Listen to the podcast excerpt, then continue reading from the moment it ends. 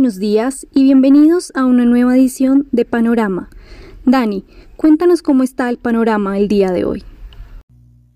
Muy buenos días, Sharon. Panorama indeciso en la jornada de hoy. Ayer también comenzaba indeciso, pero tenía tintes negativos. Hoy comienza indeciso, pero tiene tintes positivos.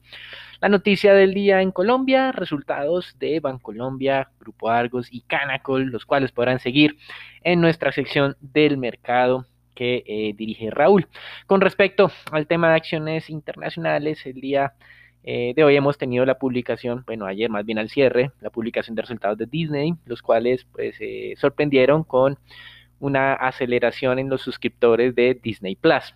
También tuvimos buenos resultados en Cisco y en Palantir, una compañía recientemente mm, que debutó recientemente en bolsa, registró un incremento de más del 40% de sus ingresos, aunque aún sigue con resultados agregados negativos. JP Morgan incrementó la sobreponderación de acciones, es decir, una recomendación más alcista para el mercado accionario. Esa sobreponderación pasó del 8 al 10% y también incrementó la subponderación del mercado de bonos soberanos desde el menos 11 al menos 12%.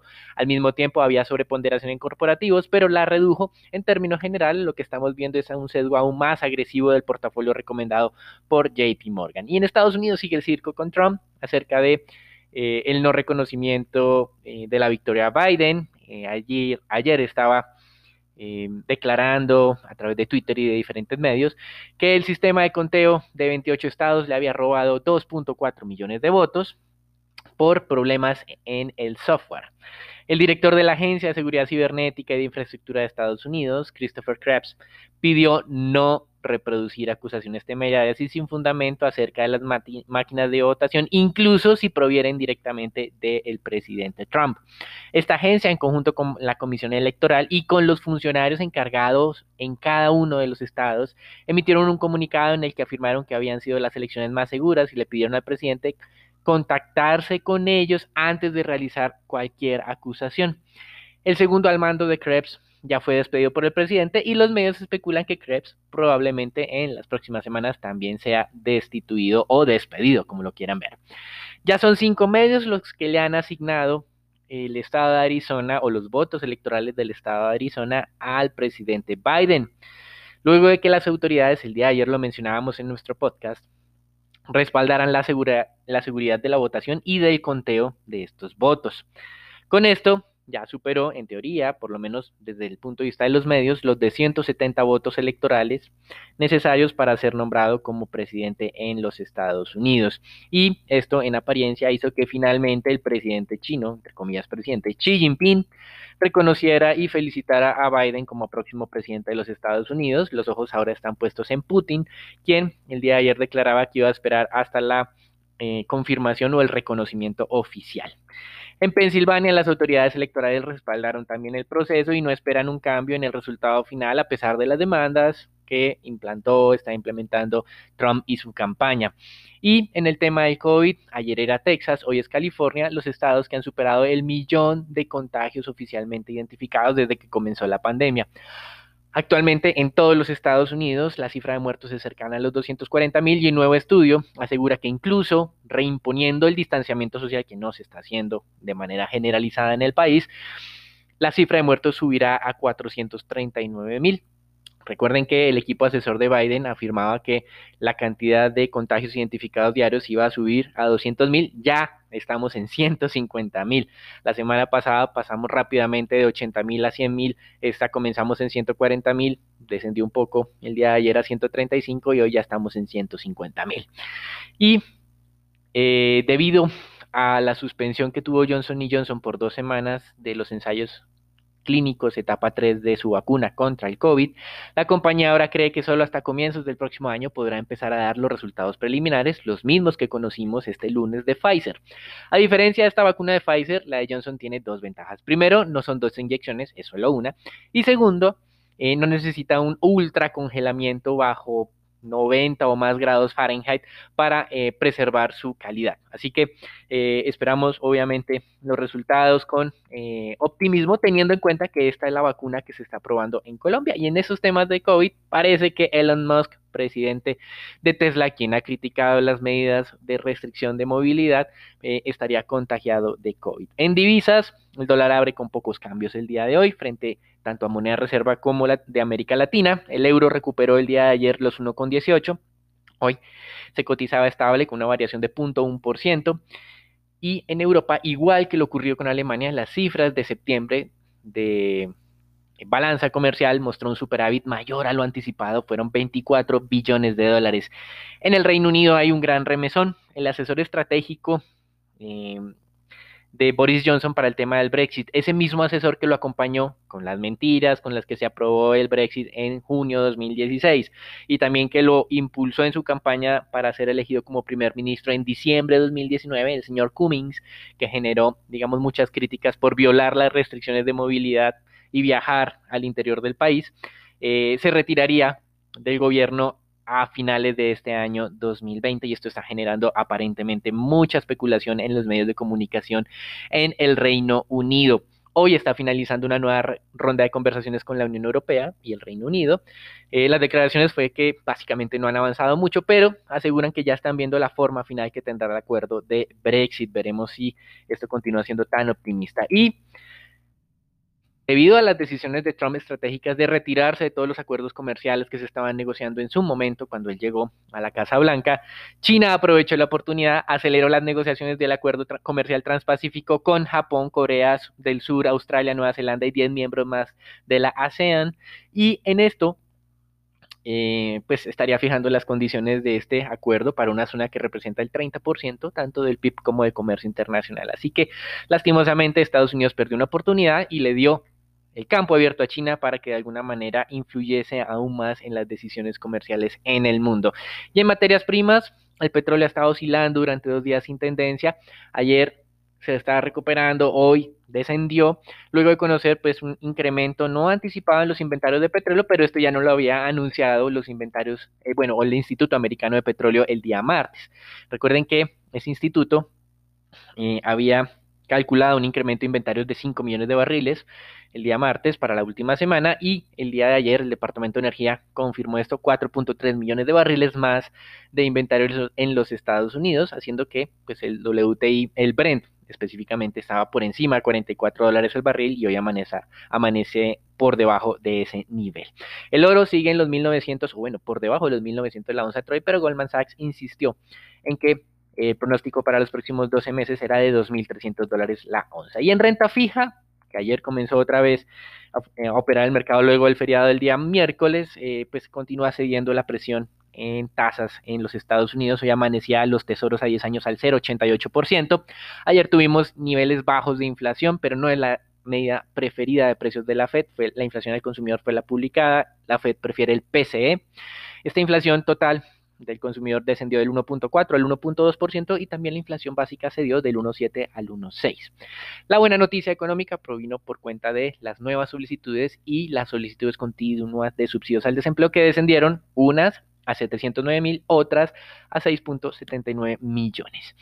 Ayer el Tesoro colocó un récord de 27 billones de dólares en tesoros a 30 años, títulos a 30 años, tasa de corte del 1.68. Esa tasa de corte fue obviamente superior a la anterior colocación, que fue el mes pasado, en cerca de 10 puntos básicos.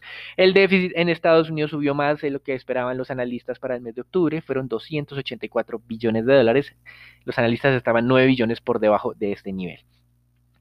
Y la administración Trump, antes de que finalice su mandato, va a poder nombrar a una contradictora de la Fed dentro de la Junta de Gobernadores de la Fed, lo cual pues es un despropósito completo. Judy Shelton, quien criticó la necesidad de tener una reserva federal, quien pidió que Estados Unidos volviera al patrón oro, algo que es un sentido desde el punto de vista práctico y económico, pues sería confirmada pronto por los senadores republicanos. Veremos en qué termina esto. Sabemos que solo será un voto de muchos, 17, 18, bueno, los que tengan la reserva federal, pero sin duda hará mucho ruido, por lo menos al comienzo. Luego nos acostumbraremos a eh, que ella esté en contradicción con todas las decisiones de la entidad, pero pues sin duda pues eh, sería, eh, digamos, el último regalo que daría Trump a la Reserva Federal antes de su aparente salida. Esperemos pues que se confirme ya oficialmente la designación de Biden como próximo presidente de los Estados Unidos. Y en la zona euro, tuvimos revisión de la cifra de crecimiento o de contracción del tercer trimestre, fue muy moderada el ajuste de menos 4.3 a menos 4.4 en su comparación anual. Esto no es anualizado con Estados Unidos del 33%, que dificulta la lectura, no,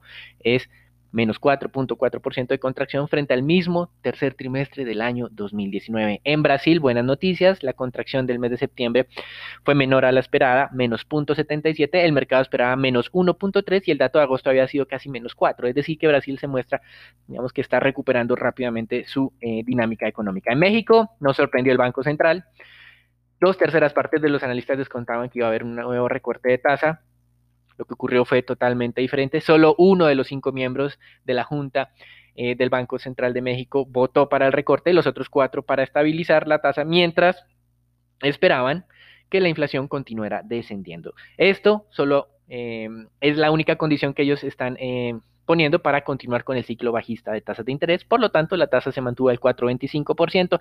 En Perú, miles de personas salieron a protestar en las calles por eh, la destitución del presidente encargado Vizcarra y la designación del presidente de Congreso como cabeza de gobierno. Mientras tanto, el Banco Central, sin sorpresas, decidió mantener la tasa de referencia inalterada en el 0.25%. Eso es todo por ahora. Los dejamos entonces con Daniela, Nicolás, Sharon y con Raúl para que nos cuenten qué está ocurriendo en términos de resultados corporativos en el mercado colombiano.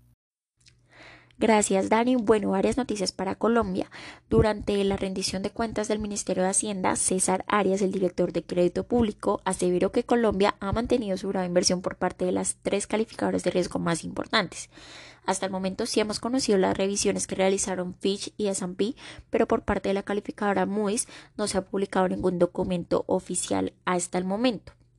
Sobre esto, la calificadora Moody's se pronunció mencionando que no ha hecho cambios, no ha ratificado ni modificado la calificación soberana de BAA2 para Colombia. Nuevamente la calificadora saliendo a dar aclaraciones de que no se ha revisado la calificación hasta el momento, ya ha pasado en el año que también el gobierno había afirmado que ya muy ratificaba la calificación cuando hasta el momento no ha sido así y seguimos pendientes a conocer el documento oficial. Asimismo, durante este evento, el viceministro técnico Juan Pablo Zárate reveló que fue revisado a la baja la proyección de crecimiento para la economía colombiana para 2020 y 2021 en el 2020 esperan una caída entre el 6 y el 7% frente a una contracción previa de 5,5%. Por su parte, para el 2021 se espera un crecimiento del PIB de 5% frente a la estimación de 6,6% previamente. Esto, a pesar de que eh, fue revisado a la baja, sigue siendo bastante positiva frente a otras eh, firmas y calificadoras que se han pronunciado frente al tema. Recordamos nada más la semana pasada conocíamos las proyecciones del Fondo Monetario Internacional, donde para el 2020 esperaban una contracción eh, cercana al 8% y para el 2021 el crecimiento iba a ser eh, solamente hasta el 4%. El día de ayer, el DANE también reveló cifras de importación y de balanza comercial para el mes de septiembre. Las importaciones fueron de 3.475 millones de dólares, esto presentando una disminución de 17% con relación al mismo mes de 2019. Este comportamiento principalmente por la disminución del 15% en el grupo de manufacturas que participaron con cerca del 78% del valor total de las importaciones. El grupo de combustibles y productos de industrias extractivas presentó una disminución del 39% en comparación con septiembre del 2019, donde los productos que más contribuyeron a esta disminución fueron el petróleo, los productos derivados del petróleo, los productos conexos, que aportaron 41 puntos porcentuales negativos a la valoración total del grupo. Esta cifra de importaciones para septiembre se registró un déficit en la balanza comercial colombiana de 771 millones de dólares, una baja de 17% frente a los 928 millones de dólares que se tenían en septiembre del 2019. Y para finalizar, algunas cifras de gasto y de comercio. Según información revelada por Radar, el gasto de los hogares colombianos para octubre fue de 61 billones de pesos. Esto un crecimiento de 3.18 pesos frente al mes anterior en pesos, 3.25 en términos reales. Frente al año pasado se tuvo un crecimiento muy similar de 3.21 pesos. Eh, 21% en pesos y de 1.44% en términos reales, mostrando la dinámica positiva frente al año anterior. Esto por parte del gasto, pero mientras tanto las cifras del comercio y según la encuesta empresarial de FENALCO, el comercio sí presenta una recuperación, pero a un paso muy lento y no como se esperaba a la respuesta de los esfuerzos que han hecho el gobierno nacional como los empresarios para salirle el paso a esta coyuntura. Según el informe de FENALCO, eh, el porcentaje de quienes lograron incrementar su volumen de ventas en relación con igual mes del año pasado fue de 24%, mientras que el 46% eh, reportaron una caída en sus ventas, esto a pesar de tener una fecha comercial como el día de Halloween. Esperaría que con los recientes anuncios del gobierno en materia de reactivación del comercio para fin de año, con el día sin IVA, los Black Friday que terminan siendo toda la semana, noviembre presentaría una mejor dinámica. Esto sería todo por las noticias de Colombia. Los dejo con Raúl para que nos cuente qué pasó ayer en el mercado accionario local.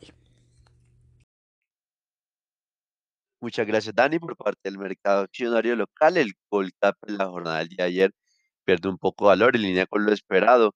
Hace un incremento parcial de la versión a riesgo del mundo, pero mantiene los 1.200 puntos. Se negociaron 87 mil millones de pesos, donde la acción más negociada fue Ecopetrol con 18 mil millones, la más valorizada fue Promigas con un 1,2% y la más desvalorizada fue Avianca con un 15,2%.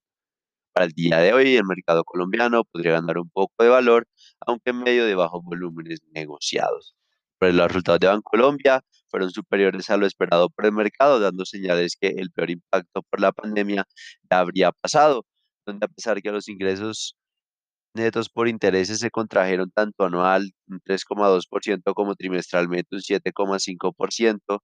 Esto se vio sopesado por una recuperación del portafolio de inversiones ante las desvalorizaciones de los títulos de, de deudas locales. Y, por otra parte, también el grupo fue más eficiente ante un incremento de los clientes de plataformas digitales y de Nequi provocando una estabilidad de los ingresos por intereses en términos anuales, los cuales tan solo se contrajeron el 0,5% año a año. No obstante, el NIM se vio presionado por una reducción del margen de cartera, cerca de unos 30 puntos básicos en términos trimestrales, producto principalmente del incremento de los clientes Stage 3, a pesar de la expansión de cerca de unos 100 puntos básicos trimestrales del margen de inversiones.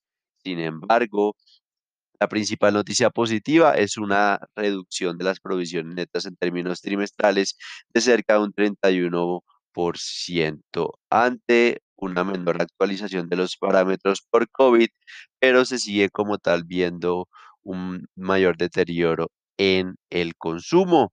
De igual forma, el grupo se vio favorecido por una mayor reapertura económica, generando un crecimiento de las comisiones de cerca del 12% trimestralmente, impulsado que la utilidad neta vuelva a terreno positivo y cierre en 280 mil millones de pesos, aunque se mantiene distante de los niveles prepandemia, lo cual se contrajo cerca de unos 68,1% año a año. Por otra parte, los resultados del grupo Argos fueron negativos en línea con nuestras expectativas, eh, afectado principalmente por un menor aporte de los negocios de concesiones e inmobiliario, mientras que la sorpresa de resultados de Cementos Argos compensaron parcialmente ese impacto negativo. Los ingresos del grupo fueron un 34% inferiores al 3T19, donde los negocios de Celsius y Margos aportaron positivamente a los resultados con mejoras en el EBITDA de 6% y 8% respectivamente. Sin embargo, Odinsa presentó una variación negativa de 57%, particularmente por las concesiones aeroportuarias y la parcial reactivación de los aeropuertos de Quito y Bogotá. En cuanto a las concesiones viales, hay una recuperación gradual frente al 2 de 20, pero aún se mantiene por debajo de los niveles pre-COVID. Lo anterior genera una contracción del EBITDA de negocio de concesiones en un 58%. En cuanto al negocio inmobiliario, los aportes netos a los ingresos y el EBITDA del holding se contrajeron en un 55% y 73% año a año respectivamente, como resultado de los alivios que Pactia otorgó a sus clientes en los centros comerciales y a la baja ocupación de los hoteles. El EBITDA consolidado se ubica en 857 mil millones de pesos, 857 millones de pesos, una disminución del 22%. Excluyendo los efectos de desinversión, zona franca celtia, finalmente la utilidad neta cerró con leves ganancias de 77 mil millones de pesos, una contracción del 85% año a año y 25% trimestralmente, mientras que la ganancia de la controladora cayó un 97% año a año y un 30% trimestralmente. En cuanto a los resultados de Canaco, los resultados para el tercer trimestre fueron neutrales. Los ingresos por gas natural y gas natural licuado aumentaron un 2% año a año debido a un mayor volumen de producción de gas y un menor precio de venta en el mercado de contado. Es destacar que la compañía para este periodo tuvo una ganancia neta de cerca de 2,6 millones de dólares, representando un incremento de un 294% año a año. Por otro lado, la ganancia operacional de la compañía disminuyó un 10%, lo que se atribuye principalmente a menores precios de venta de gas natural y gases operacionales más altos. Los gastos operacionales incrementaron un 21% en términos anuales, debido principalmente a trabajos de mantenimiento retrasados del primer semestre de 2020 como resultado de la emergencia sanitaria del COVID, los cuales se encuentran siendo realizados en el último semestre del año. Esperamos que para, para los próximos trimestres la compañía siga manteniendo un mejor comportamiento en la medida de que se incrementen los precios de gas natural en el país. Bueno, Nico, cuéntanos cómo han el dólar el día de hoy. Buenos días, Raúl. Muchas gracias. Para el día de ayer tuvimos un volumen transado de 1.071 millones de dólares y una tasa de cierre de 3.644 pesos con 5 centavos, donde el peso colombiano se devaluó en 8 puntos básicos con respecto a su par estadounidense. El precio medio durante la jornada fue de 3.650 pesos, el mínimo alcanzado de 3.632 pesos con 50 centavos y el máximo de 3.666 pesos con 50 centavos. Para el día de hoy esperamos soportes entre los 3.630 y 3.620 pesos y resistencias entre los 3.650 y 3.660 pesos. Los dejo con Sharon para los temas de renta fija. Buenos días, Nico. Se mantuvo el apetito por títulos de tasa fija, en especial en el segmento largo, permitiendo que la curva se valorizara un punto básico, mientras que la toma de utilidad en los VRs del 21 presionó al alza la curva TES VR, que se desvalorizó cerca de dos puntos básicos. Tanto los 24 como los 28 se valorizaron un punto básico y cerraron en 3.56% y 5.03% respectivamente, se mantuvo eh, relativamente el comportamiento lateral en el mercado de deuda soberana en la jornada del día de ayer. Ya por el lado de deuda corporativa se operaron cerca de 17 mil millones de pesos a través del sistema transaccional, que ya es un repunte de los volúmenes que veníamos teniendo. Este es el volumen más alto experimentado en un mes y eh, por el lado de registro se operaron 576 mil millones de pesos. Lo más transado se concentró en tasa fija entre 1 y 4 años. Por el lado del movimiento del mercado del día de hoy, este dependerá de la publicación de los datos de la industria del mes de septiembre, que conoceremos en la mañana y se espera reflejen una mejor dinámica tras el retroceso experimentado en el mes de agosto por lo que para el día de hoy esperamos comportamientos laterales. Con eso concluimos nuestro panorama del día de hoy. No olviden suscribirse y seguirnos en nuestras redes sociales para conocer lo que mueve el mercado a diario.